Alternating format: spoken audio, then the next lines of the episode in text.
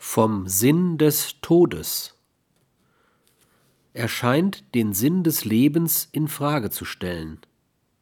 Alles Leben scheint sinnlos zu sein, weil der Tod schließlich jeden Lebenssinn vernichtet. Wäre ein Leben ohne Ende nicht sinnvoller? Simone de Beauvoir erzählt in einer Novelle vom Schicksal eines Mau einer Maus, der ein mittelalterlicher Alchemist vom Elixier des Lebens zu fressen gegeben hatte.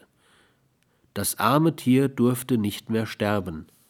Es musste alles, was es erlebte, in endloser Wiederholung unendlich oft erleben. Das bedeutete den Tod aller Freude, aller Sorgen, aller Hoffnungen, schließlich allen Sinns. Ein menschliches Leben, das nicht enden dürfte, müsste in vergleichsweiser Sinnlosigkeit fristen.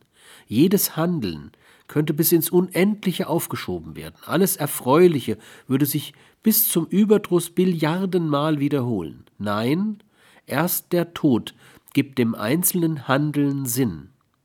Der Tod ist ebenso biophil wie die Freude, ist ebenso biophil wie Lebenswissen. Was bedeutet eine Weisheit, die nicht ein Ende bedenken müsste.